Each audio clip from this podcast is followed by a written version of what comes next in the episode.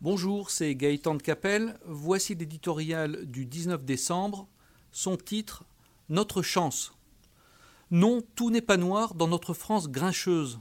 Pendant que les grèves paralysent nos dinosaures publics, la vie continue dans les entreprises, parfois avec éclat. Moribond voici quelques années, PSA et Fiat Chrysler ont décidé d'unir leur destin avec l'approbation massive de leurs syndicats pour former le quatrième groupe automobile du monde. Ici, pas de monopole ou de statut à immortaliser qui conduisent inexorablement au déclin, simplement une conviction partagée, la compétitivité est le seul gage de survie dans une économie ouverte, toujours plus concurrentielle. De ce point de vue, le nouveau géant part sur le papier avec de sérieux atouts.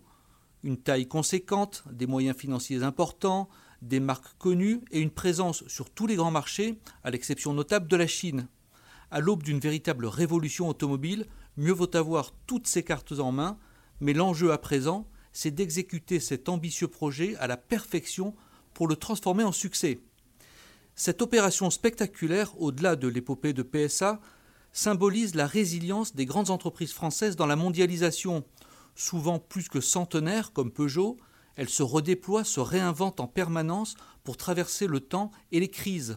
Automobile, luxe, Finances, aéronautique, énergie, infrastructure, on ne compte plus les secteurs où elles occupent les premiers rangs, et dans un pays qui n'aime rien tant que se flageller, cette réussite souvent agace. Loin de la célébrer, on rêve de faire rendre gorge à ces champions du CAC 40, coupables de faire des profits et de conquérir le monde.